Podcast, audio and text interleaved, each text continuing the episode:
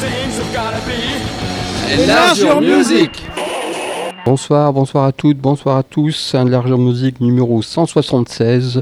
Bonsoir Nico dans le bocal, fidèle au poste. Salut Stéphane. Et puis voilà, c'était après la spéciale Tinal 2018. On va se pencher sur la spéciale qui tenait tellement à cœur que Ouais. j'ai évité, euh, j'avais enterré ça euh, dans un coin euh, de mon bureau. C'est la spéciale Altern- Alternative Tentacle. Je ne sais pas pourquoi j'ai j'ai traîné, on a traîné l'affaire, enfin surtout moi. Alors que c'est euh, plutôt euh, super bien comme label. Tu, je vais te laisser présenter tout ça. Ouais, c'est un label qui est euh, culte. Alors, l'histoire d'Alternative Tentacle, ça débute en, 4 en 79 à San Francisco.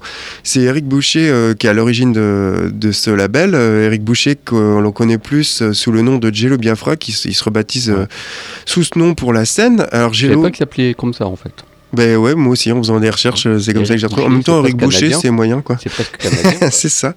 Alors Giléo, c'est le nom d'une friandise américaine. Biafra, c'est le nom d'une région du sud-est du Nigeria qui était en guerre pour son indépendance. Il y a une terrible famine qui a découlé de cette guerre.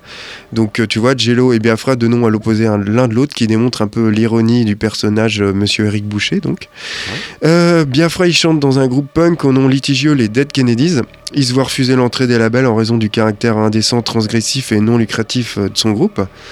Il monte alors un label indépendant, le label Alternative, Tentacles, euh, dans le but de sortir ses productions et les artistes proches de son idéologie et de son éthique. La première sortie du label, ça va être le premier single des Dead Kennedys, le mythique titre California Harbor Halls, qui sort en 79. Et justement, on va débuter euh, la programmation avec ce groupe culte, hein, Ouais. même s'il fait plus partie euh, du catalogue pour diverses. Ouais, parce euh, que des procès, ça a été un sacré bordel. Il existe toujours, tu me disais, mais sans lui. Ouais, bon, de toute façon, on va y revenir. Mais donc, c'est à la base le premier enregistrement. Donc, c'est un groupe culte de punk hardcore américain qui est un peu à l'image de Black Flag à Los Angeles ou Minor Street à Washington. Ouais. C'est un groupe qui se forme à San Francisco en 78, avant la cré- un an avant la création d'Alternative Ils faisaient un punk euh, hardcore qui était inspiré du punk anglais, mais mélangé avec l'énergie brute du hardcore américain. Ouais, ouais, ouais. C'était une le musique. vrai hardcore. Ouais, voilà, c'est ça. Pardon. Enfin, celui du début. Une musique qui était portée par les paroles de Biafra, qui étaient délibérément euh, choquantes, des textes qui étaient engagés politiquement ultra à gauche, qui dénoncent la droite euh, conservatrice réganienne de l'époque. hein. Et la culture de masse, le tour quand même avec de l'humour, un humour quand même sarcastique, acerbe. Et euh, les trois membres du groupe, bah, comme tu disais, ils vont s'embrouiller avec Biafra et ils split en 86. Ils vont laisser derrière eux quatre albums qui, à mon sens, vont marquer l'histoire du hardcore américain et de la musique tout court américaine. Quatre albums qui étaient au départ sortis chez Alternative Tentacles et qui par la suite vont être retirés du label après que les trois membres du groupe aient gagné le procès contre euh, Biafra. Ouais. Les Dead Kennedys, Étrangement. Ouais, c'est ça. Les Dead Kennedys se sont reformés en 2001 et sans moi, ça n'a aucun intérêt. Car pour moi, Biafra, c'était l'âme des Dead Kennedys. Et d'ailleurs, allez le voir avec ses divers groupes solo parce qu'il est toujours intéressant. Mais alors, Dead Kennedys sans lui, c'est nul. Et on va écouter le titre California Uber Halls qui sera la première sortie du label en, soi- 80 en 79. Et puis, quel morceau Il clair. existe une version presque jazz, de ils s'amusaient à faire. euh, Ouais, il y a plein de reprises, morceau, quoi. Puis bon, je vous invite euh, à écouter les Battle Surfers. Oh Battle yes Surfers, c'est un groupe de noise euh, américain originaire de San Antonio au Texas. Je Exact. suis très précis. C'était une des références de Kurt Cobain. Ils sont formés en 81. Le groupe il a changé plusieurs fois, ils n'étaient pas stables. Ouais, ils sont bien tarés, hein. euh, Ils ont changé plein de noms aussi, plein de fois de noms, euh, avec des noms, euh, je sais pas, des noms euh, qui voulaient rien dire souvent. quoi. Et euh, puis il s'est- il s'est stabilisé avec l'arrivée du second batteur, Teresa Nervosa, qui est un peu en allumé en 83. Voilà, et puis après, il plusieurs bassistes sont passés par là. Voilà, ils étaient ancrés dans la scène punk hardcore des années 80. Ils sont devenus rapidement connus pour leur faire performance scénique chaotique, humour noir, style musical qui comprend, des éléments de psycho, de noise, de punk, de plein de choses euh, dans tous les sens. Et puis par la suite, un peu d'électronique. Mais je suis pas sûr que ce une réussite, mais bon, ça engage que moi. T'es un peu toxicomane. hein, Ah aussi. oui, bah le, c'était le pote de Sring, euh, le chanteur de d'Alio Gransen de Ministry. Voilà, ceux qui se répercutent sur leur son, quoi. Ouais, complètement. ouais. Le groupe, en fait, euh, formation vraiment du groupe remonte à 77. Mais euh, ça a changé, comme je disais, plein de fois de Ah oui, nom. c'est chaotique. Tika, voilà, s'appelait euh, Battle Surfer en 81. C'est en titre de leur chanson, c'est un animateur radio qui s'est trompé en fait, en les annonçant. Et puis ça veut dire euh, des choses pas très cool, donc Les surfeurs du trou du cul, souvent, comment dire, Blacklisté, en fait. ouais, c'est ça. Qui est censuré quoi. Ça veut dire les trous du cul, admire. Je sais plus trop ce que ça veut dire. Je vous laisserai fouiller. Voilà.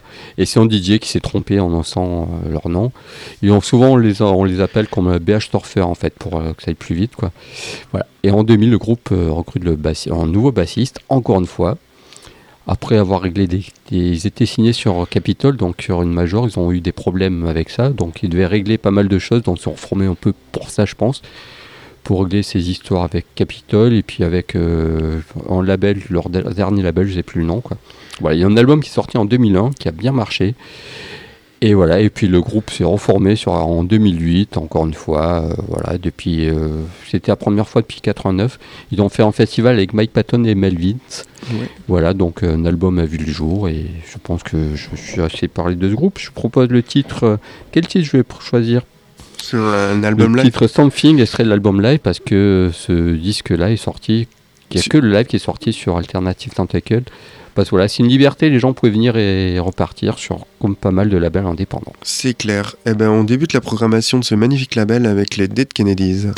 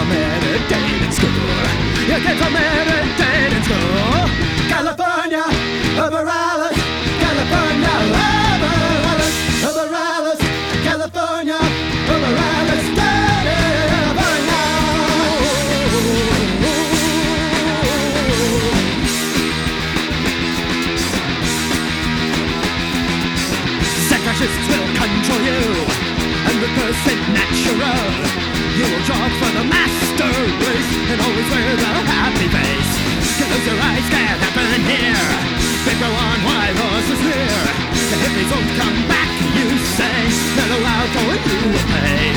Mellow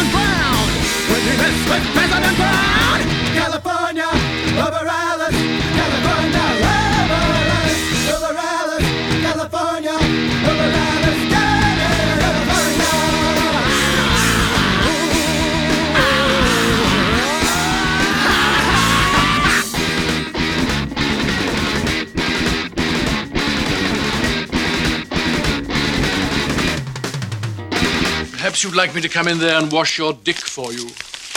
You little shit.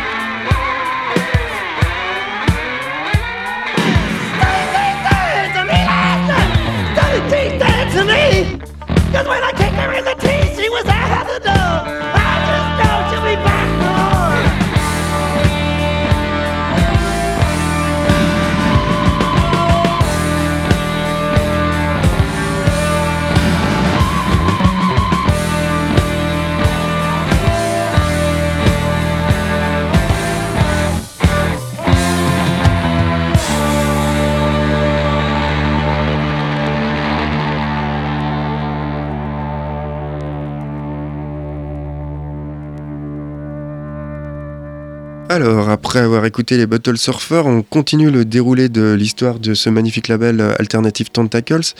Alors, euh, la même année que la sortie de California Bear Halls en 79, Biafra il se présente aux élections en tant que maire de San Francisco. il va finir quand même quatrième sur 10 candidats en lice. Euh, un engagement en politique qui va pas lâcher euh, durant toute euh, sa Il carrière. jamais lâché. Non, non, il l'a toujours pas lâché. Il a même brigué le poste de candidat à l'élection présidentielle de 2000 lors des élections du Green Party. Bien sûr, il l'a pas eu. hein. Et voilà, sinon pour revenir sur euh, l'idée de départ d'Alter- d'Alternative Tentacle, c'était de s'installer en Europe parce que euh, Biafra voulait faire connaître euh, aux Européens, l'underground de punk et hardcore américaine, une idée qui avait été motivée parce que leur premier album Fresh Fruit for Rotting Vegetable, qui était sorti en 80 en Europe, il a été un succès surprise, notamment en Angleterre. Alors il s'est dit, bah tiens, ils accrochent sur ma musique, les Européens, bah, on va leur faire écouter ce qui se passe chez nous. D'où l'idée de départ des Kennedys. Et voilà, euh, de, du, ce label Alternative Tentacles. Et on continue la programmation. Tu nous passes quoi? En groupe français, les Tugs, ça vous dit quelque chose? Un peu, ouais. Ils sont de, originaires de pas loin, c'est un groupe français d'Angers. Ils ont été actifs de 83 à 99 et puis après euh, une grande pause de 2008 à 2009, mais juste pour faire des tournées, euh, anniversaire de groupe, etc. Euh, L'histoire des Tugs débute donc à Angers, comme je disais, avec les deux frères Souris. Je crois que c'est Eric et Christophe, il me semble, je sais plus. Voilà, ils sont adolescents en 77 et ils sont marqués par la vague punk rock anglaise qui déferle en France. Et sans savoir jouer d'un instrument et dans l'esprit do it yourself de ce courant musical, ils fondent en 79 le groupe IVG. Puis après, ils vont jouer dans le groupe d'Azibao, groupe mythique euh, et pas très connu, mais voilà, mythique vrai. quand même quoi. Et après, dans Stress. Après, il y a d'autres membres qui vont venir. Et puis, euh, en 84, euh, les Tugs se forment réellement. Et le groupe tire le nom d'un secte d'étrangleurs indi- indiens, adorateurs de la déesse Kali, euh, voilà. Et pas que pas les frères Apetou, con- contrairement aux idées reçues. Et voilà, et les se créent un répertoire qui est créent un répertoire plutôt noise et plutôt euh, différent de ce qui se passait à l'époque, quoi. Ils jouent dans des bars, etc. Euh, Puis après, les démos, les cassettes, etc. Puis ils sont signés sur des labels, tournés aux États-Unis, etc., etc. On a souvent parlé de Tugs, donc c'est pour ça que je vous dis, etc. Sinon, vous piochez sur le net. Ils seront plus efficaces, le net est plus efficace que moi.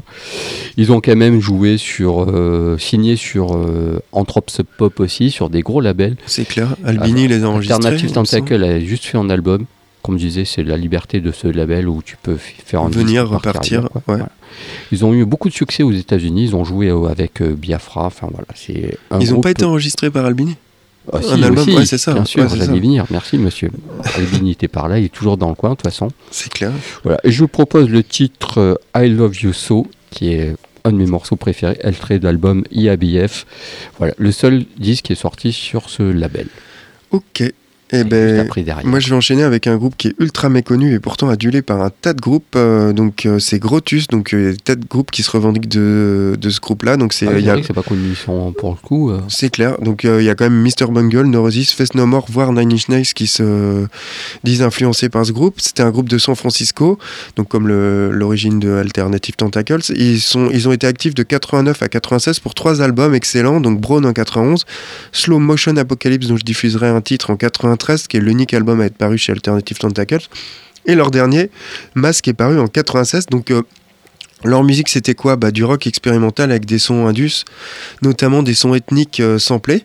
Ils jouaient quand même avec deux batteurs, deux bassistes. le, ouais, le tout avec des paroles politiques, mais quand même euh, humoristiques. Ils parlaient euh, notamment, et, et quand même, on était au début des années 90, euh, de l'effondrement de l'environnement, hein, quelque chose qui est devenu courant maintenant, mais à l'époque, tout le monde s'en foutait. Donc, comme je disais, encore sous une forme de cartoon. Non, c'est pas au- pris au sérieux. Leur concert, c'était presque des performances d'art, euh, des performances artistiques parce qu'il jouait derrière des vidéos projetées et le chanteur, euh, il incarnait euh, des personnages à chaque titre en fonction du thème des chansons. Il se déguisait et tout ça, il interprétait un, personnage. Il se sépare en 96 et on va écouter le titre Shiva Yanama qui est issu de leur deuxième album Slow Motion Apocalypse, un album paru en 93, un album qui est inspiré par l'Inde et le Bhagavad Gita, un des écrits fondamentaux de l'hindouiste. Waouh Mais tout de suite, les Tugs.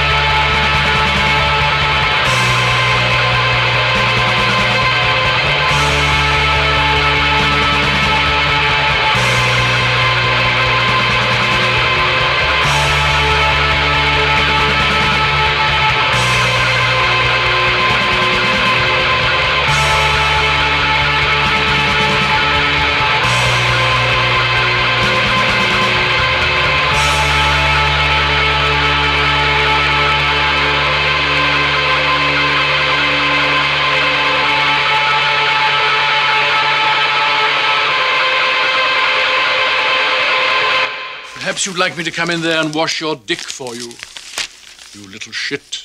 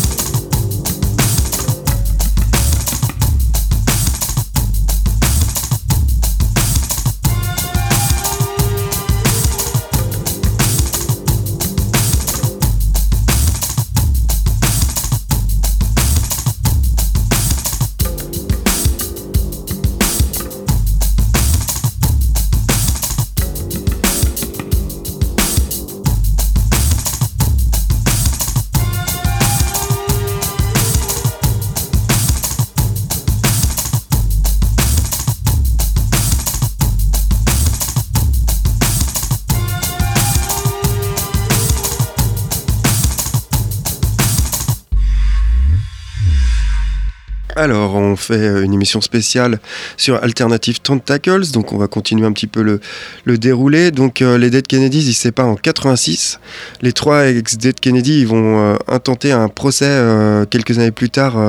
ils vont faire en fait une action en justice contre Biafra parce que, selon eux, Biafra, il, il- il manquait, il faisait pas assez la promotion des disques du groupe Ouais. et il leur avait pas versé assez de royalties. Ouais. Il faut savoir qu'il y avait déjà des problèmes avec le nom hein, Dead Kennedy. Ouais, c'est ça, ouais. Ils, étaient toujours dit, voilà. blacklistés euh, de plein de salles à cause de ça. Ils étaient Et, menacés euh, de procès, mais ils ont toujours passé à travers. euh, à travers, et puis là, C'est c'est entre eux qui sont bagarrés. Et euh, finalement, bah, ils ont obtenu gain de cause. Et euh, le label, bah, il s'est vu contraint de retirer tous les disques du groupe du catalogue. Et euh, Biafra, lui, il a toujours clamé le contraire. Et il a dit que pour lui, la, source du conflit, euh, ça venait du refus en 97 d'utiliser euh, Holiday in Cambodia pour une pub Levis. Ouais. Et les autres disent non, donc voilà, bataille Ouais, d'ego et tout. Bizarrement, je crois plus Biafra, mais bon, bref. Histoire de moi aussi, parce qu'il y a eu beaucoup d'histoires d'argent hein, avec Levis. Il y avait un gros chèque au bout, je pense. Ouais, c'est ça. que Et puis, euh, lui, Biafra, c'est pas l'argent qui le motive, c'est euh, ses idéologies. il est engagé politiquement, et voilà. C'est ça. La star de Yann McKay et d'autres encore. C'est ça, exactement. Alors, on continue le déroulé. Je vais parler d'un groupe euh, japonais, Zenigeva, qui était mené par Kaizeuki Kanul. J'en avais déjà passé. Ouais. C'était le boss du label japonais euh, Nux Organization, un personnage qui est connu pour ses albums solo expérimentaux. Euh, il a fait pas mal de collaborations, entre autres avec Naked City, John Zorn, Paytins ou Jimmy O'Rourke des Sonic Youth. Euh, le groupe se forme à Tokyo en 87. Ça va être le premier groupe de noise japonais à tourner aux USA. Ils ont fait une tournée notamment en compagnie des Melvins et de Shellac. Euh, Alors avec eux, on est dans un mélange de noise, d'avant-garde, de métal, d'indus et de hardcore. Ils ont sorti deux albums chez Alternative Tentacles, euh, Desire for Agony en 93 et Freedom, Bondage en 95, un, album qui est produit par Monsieur Steve Albini. Il fallait qu'il revienne dans, dans l'affaire, le, gars. Et on va écouter le titre euh, Al- Alienation qui est issu de cet album. Et ouais, on va dire, on est à fond dans les Swans, première période avec ce disque. Ouais, c'est ce que je préfère. Puis moi, je vous propose un petit No Means No. Eh ben pourquoi pas Voilà, je pense que voilà, on se rejoint totalement sur ce groupe. Carrément, ouais.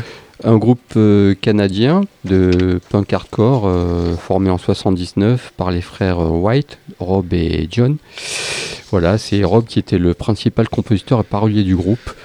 C'est un groupe qui a jamais, béni- jamais bénéficié d'un succès grand public, étrangement, comme pas mal de groupes d'ailleurs, mais qui est suivi par une importante euh, base de fans. Donc les fans les suivent depuis longtemps. Ils ont fait, euh, je crois qu'ils ont fait euh, douzaine d'albums peut-être quoi tous sortis sur Alternative Tentacle jusqu'en 2002, sauf un live qui est en copro- coproduction avec euh, label, co- co-distribution, pardon. Puis après, ils ont signé avec Southern Records, et puis après avec leur label Wong Records. Après, il y a Tom Holliston, je crois que c'est le bassiste, le batteur, je sais plus quel jour on y jouait dans le groupe, annonce son départ du groupe en 2016, et suite à ça, le groupe annonce sa retraite officielle. Voilà, donc voilà, un grand groupe qui disparaît. euh, mais bon, ils faisaient plus trop de choses, ils faisaient surtout des dates, quoi. Leur album, ben voilà, je vous plongez-vous dessus. Et pour illustrer tout ça, je vous propose en titre mon album préféré de ce groupe. C'est compliqué de fouiller pour trouver des trucs parce que il y a souvent des morceaux à rallonge, des morceaux c'est c'est sarcastique, c'est enfin voilà, c'est no means no. C'est je ça. vous ouais. propose des titres The Fall, extrait de l'album More Zero More 2 égale Once. Waouh. Ah, Waouh, c'est 0 plus 2 égale 1. T'es devenu bilingue. Voilà, c'est mon disque préféré de ce groupe-là. Si vous devez en avoir qu'un, c'est celui-ci. Voilà, c'est juste mon avis. Voilà pour cette sélection. Ok, et ben avant No Means No, on va écouter Zenigeva. When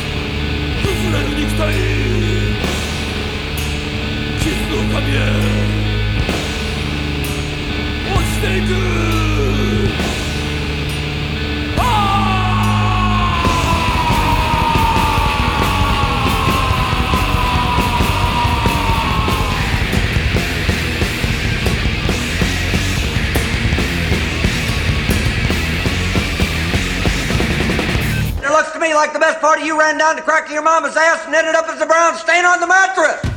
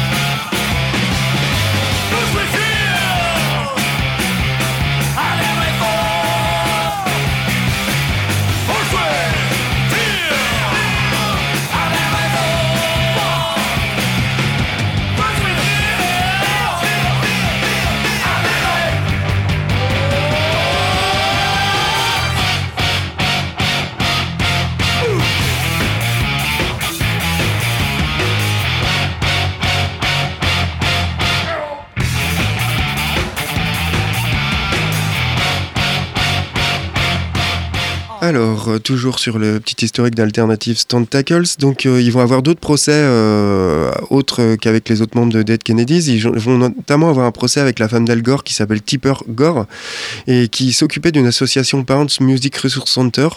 Ils vont avoir d'autres procès, je sais plus, avec d'autres associations. Ils vont tous Ouais. les gagner par contre. Ouais. Et puis une anecdote, il y a le le Gogol premier, le chanteur Gogol premier, Ouais, qui, exact. en soutien à, à Dio Biafra, s'était enchaîné sur je sais plus, je sais plus quel monument à Paris, quoi, en fait, pour Ah, le soutenir. Tu vois, tu m'apprends ça. Oh, il était bien barré lui. Je sais pas s'il est encore vivant. lui. Je sais pas du tout. Oui, il est encore vivant. Enfin, je crois, je sais pas. Et euh, donc après le split des Dead Kennedys, bah, Biafra il va se lancer dans le, dans le spoken word avec des tests bah, toujours cinglants euh, contre la censure, la peine de mort, la corruption et surtout les républicains ultra-conservateurs, il peut pas les, les voir, lui il les a dans le pif. Il va aussi multiplier les collaborations notamment avec les Melvins, avec Al, Jurgens- Al Jurgensen dans Lard Ouais. où euh, il va jouer aussi dans Tumor Circus. No Miss No, il a fait un disque avec C'est ça, ouais. entre autres. Enfin, Et alors, que vas-tu nous présenter? Alice Donuts, Ouais, ça c'est voilà, bon ça. encore un bon groupe. hein. Forcément, il n'y a que des bons groupes dans cette émission, sinon on ne serait Et pas là. sur, et sur ce label surtout. Ouais, oui. Et sur ce label, oui. C'est un groupe de New York formé en 86, ils sont séparés en 95 et reformés en 2001. C'est toujours compliqué, les groupes qui se reforment, qui se séparent. Ils ont dû enregistrer euh, 11 albums, une quinzaine de maxi 45 tours, euh, maxi 45 tours, singles, autres enregistrements sur Alternative Tentacle, mais aussi sur d'autres euh, d'autres labels. Quoi. Voilà, le groupe s'est formé en fait en 86 après la séparation de Sea Beast. C'est un groupe, euh, un groupe américain euh, un peu obscur. Donc ils sont ils ont, les musiciens sont retrouvés à jouer avec d'autres très vite sur la scène du CBGB. Puis voilà, euh, Alice Donuts est né comme ça. Quoi. En 90, le- la formation change, euh, ça change encore et toujours. Quoi. Et le chanteur est assez emblématique, assez charismatique, avec un peu habillé en, en femme. Ouais, c'est ça. C'est assez, c'est un groupe très très étrange quoi. Ils ont tourné, mais tourné, tourné comme des malades, et ils ont, se sont séparés après le millième concert en fait. D'accord. Voilà, je sais pas, peut-être en palier, ils voulaient s'arrêter là quoi. Après ils sont reformés, ils ont enregistré en, en live, et puis euh, ils ont refait une pause. Puis en 2006, ils sont revenus avec un nouvel album sur, sur toujours sur Alternative Une Tentacle. existence bien chaotique. Voilà. Puis 2012, ça repète encore, ça ressaute encore. Et puis le 11 novembre 2016, ils ont annoncé qu'Alice Donut était en pleine écriture d'un nouvel album. On attend. Toujours rien. C'est ça. Donc je pense qu'ils doivent écrire. On va se dire ça, quoi. Et voilà. Et en tout cas, c'est un super groupe que je vous invite à découvrir, à redécouvrir. Tout n'est pas. Tout, c'est un peu inégal, quoi. Ouais, c'est le fouillis un peu quand même. C'est un peu fouillis. J'aime bien la pochette avec l'album où il y a euh, pochette noir et blanc avec. euh, Un visage, non? le visage maquillé Ouais, avec la monsieur. couronne sur la tête et tout. Mm. Et je vous propose le titre The Yellow Bridge pour euh, son super morceau pour illustrer tout ça. Ce serait l'album Medication. Ok. Eh ben, on va enchaîner avec un groupe de hardcore de Santa Fe dans le Nouveau-Mexique. Ils se sont formés en 89 euh, et ils s'appellent Logical Nonsense. Ils ont plus rien sorti depuis 97. J'ai, je sais pas si le Des groupe. est en- feignants hein, sur, ce, sur ce label. Ouais, je sais pas si le groupe il est encore actif, euh, j'ai pas trouvé d'infos là-dessus. Ils ont sorti trois albums, dont le dernier Expand the Hive qui est sorti en 97 chez Alternative Tentacles. Alors là, on est dans du hardcore punk très très brutal, hein, version euh, Napalm Death, Extreme Noise Terror, mais aussi avec des influences à la Discharge, Antisemex ou Man is the Bastard. Et toujours, euh, comme beaucoup de groupes du label, euh, à fond dans la revendication, ils dénonçaient euh, les injustices sous toutes euh, leurs formes. Et Biafra, il a déclaré à propos du groupe que celui-ci, bah, il lui avait permis de retrouver la foi au- à la force du hardcore. On peut dire que c'est tout dire, parce que c'est quand même un homme de bon goût. Oui, et voilà, on va écouter le titre Reckoning, issu de leur troisième et dernier album, Expanded the Hive, un album qui est paru en 97. Le seul à être sorti chez Alternative Tentacle, c'est sans doute, à mon avis, le disque le plus brutal et violent du, du label. Et de ce soir. Ouais. Et tout de suite, Alice Donuts.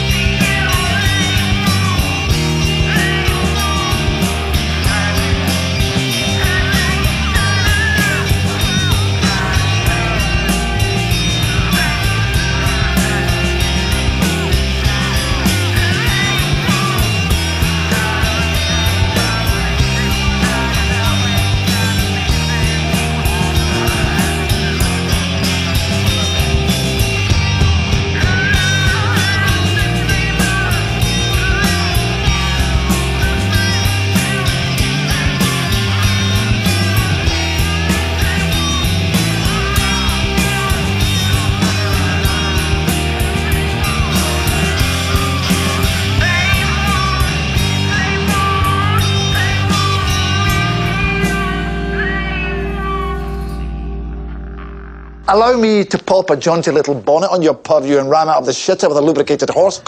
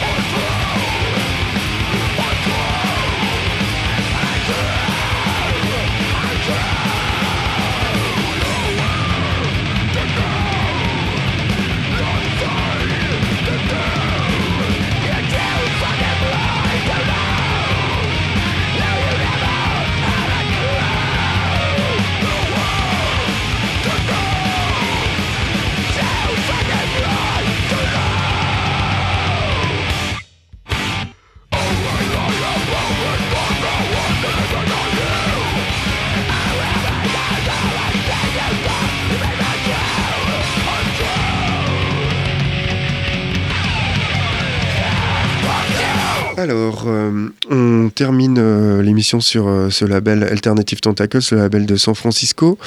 Bah, une petite conclusion, ça fait quand même 40 ans, donc c'est non l'année prochaine en 2019, euh, Alternative Tentacles va fêter ses 40 ans quand même, c'est Ouais, pas ouais. anecdotique. Ouais. Ça fait ça en fait quand même l'un des plus vieux labels indépendants avec pas loin de 500 productions. Ouais. Un label qui s'est pas contenté de promouvoir que du punk ou du hardcore, et ils ont euh, eu fait d'autres styles d'ailleurs, t'en as diffusé. Ouais, ouais. Et ils ont aussi vu passer dans leur rang des écrivains. Alors on peut citer quand même euh, Noam Chomsky, euh, Angela Davis ou Mumia Abou Jamal. Et c'est quand même un tour de force pour son fondateur Jello Biafra qui va tout au long de l'existence du label rester fidèle à sa ligne directrice en restant dans le do it yourself et en gardant ses convictions de gauche. Euh, voilà, le mec s'est pas fourvoyé à aucun moment ça. quoi. À aucun moment. Et au gauche, on peut même dire ultra gauche. hein. Ouais, ouais. Oui, parce Euh, que la gauche aux, États-Unis, ça veut pas dire grand-chose, quoi. C'est ça. Et le fait d'être un peu la droite en France. Ouais, c'est ça. Mais alors lui, c'est vraiment un activiste ultra gauche. Et d'ailleurs, ça va lui valoir pas mal d'emmerdes. Il va être le bouc émissaire de toute l'Amérique bien pensante, euh, à coup de censure, euh, concerts annulés, agression, de procès. euh, comme tu disais, Go, le premier s'est enchaîné pour, pour en le France, il est moins connu en France. hein. Ouais, ouais, ouais, c'est ça. connu. Ouais, ouais, bah, c'est quand même assez ricain, mais bon. Et euh, bah, en 2018, euh, pour conclure, on peut dire qu'Alternative Tentacles, ils sont toujours debout contre vent et marée. Et puis, allez, un peu de musique pour finir. Ouais, eh ben, euh, je vais finir ma programmation avec euh, Pachinko. Donc, c'était un trio du Wisconsin aux USA, un groupe qui se forme en 99 autour de Steve Whiffley, qui était alors le boss du label punk du Wisconsin euh, Bovine Records. On retrouve dans le line-up d'origine Michael Henry, qui était dans Boxia, groupe culte de Stoner, j'en ai déjà passé. On retrouve aussi Brian Bretsch au chant. Ici, chez Alternative Tentacles, sortent leurs deux premiers albums, s'ensuit une tournée en Europe. Et puis après plusieurs changements de line-up, euh, le groupe il split au milieu des années 2000. Et, ils- alors comme d'hab, ils viennent de se reformer. Leur troisième album, il est sorti l'année dernière, toujours chez Alternative Tentacles. Pour le style musical, on est dans un hybride de punk, de métal. Euh, Ils allient euh, la brutalité et la précision technique du métal, mais avec l'énergie footrack euh, et sauvage du punk. Euh, à noter que leur nom, ça vient d'un flipper japonais. Et voilà, on va écouter le titre Stink Story, issu de leur deuxième album Splendor in the Astu Electric Boogaloo, un album qui est paru en 99. Eh bien, pour ma part, j'ai trouvé une demoiselle sur Alternative Tentacle. C'est la, la musicienne Annie Kidd. Annie Ouais. Kidd est canadienne. Il y a beaucoup de groupes canadiens. C'est vrai. Je tiens à préciser. De l'Ontario. Elle est née en 69. Elle était fille d'une chanteuse compositrice euh, Diane Kidd qui a eu sa maman qui a eu à 17 ans, qui a arrêté pour devenir voilà, mère célibataire. Donc elle a gardé le nom de sa mère. Bon, voilà, Annie Kidd a di- dirigé et produit divers, divers projets cinématographiques et vidéo en fait au départ jusqu'en 2000. Après, elle a fait de la musique. Elle était musicienne euh, plutôt de studio. Elle a collaboré avec des centaines d'artistes. On la voit apparaître sur une cinquantaine d'enregistrements, quand même, donc c'est pas rien. Elle a sort- juste sorti deux albums solo. C'est une, espèce de mélange de, de rock, de country, de folk, un peu, un peu gothique, un peu obscur, difficilement classable. quoi. C'est pas post-punk, hein, pas ce soir. Il n'y a pas de post-punk ce soir. Voilà, mais elle continue à faire de la musique et elle continue à faire de la production euh, cinématographique aussi. En 2016, elle s'est mariée avec son ami de longue date Chris Wolf et a changé son nom pour Kidd. Elle est passée Annie Wolf, où elle sort encore de, de notre musique sous le nom d'Annie Kidd Wolf. Et je vous propose le titre. Elle est aussi Code de vie. Ah oui, d'accord. Code Comme de beaucoup vie, de euh, développement, développement perso et tout le bazar. En fait, les quoi. trucs à la mode. Voilà, et puis elle est actrice aussi, quoi. Et je vous propose le titre. Quel titre je vais écouter? Le titre Virus, extrait de son deuxième album, voilà, pour illustrer tout ça. Et puis on va se quitter là-dessus. Ouais, c'était difficile de faire un- une heure euh, là-dessus parce qu'il y a beaucoup de choses à dire et la discographie elle est assez foisonnante.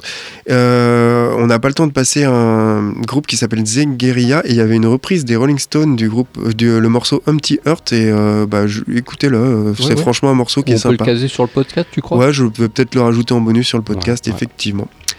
Eh bien, on vous dit à la semaine prochaine. Bye bye. Bye bye.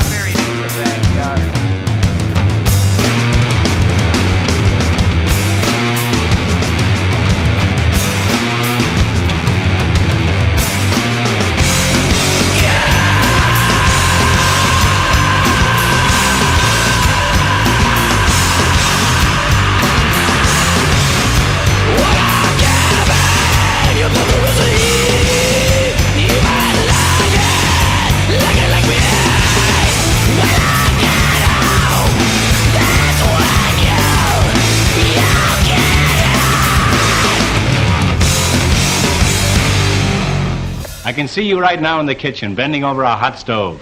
But I can't see the stove.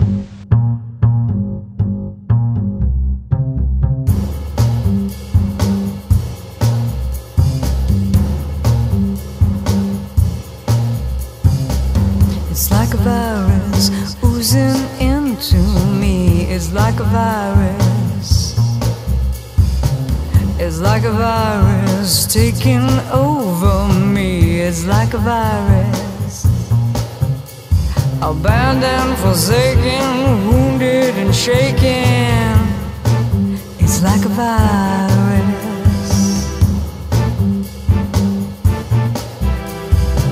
It's like a virus destroying my every cell. It's like a virus.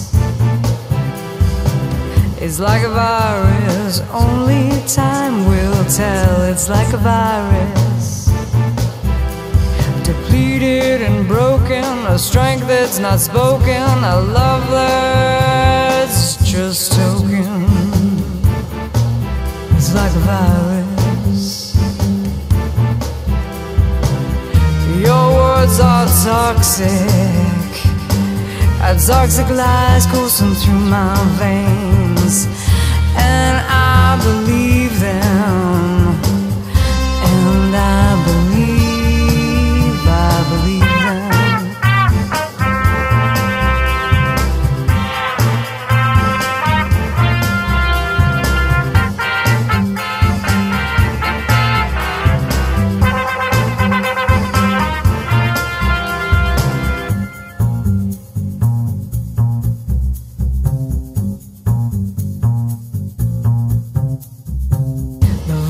takes control of me.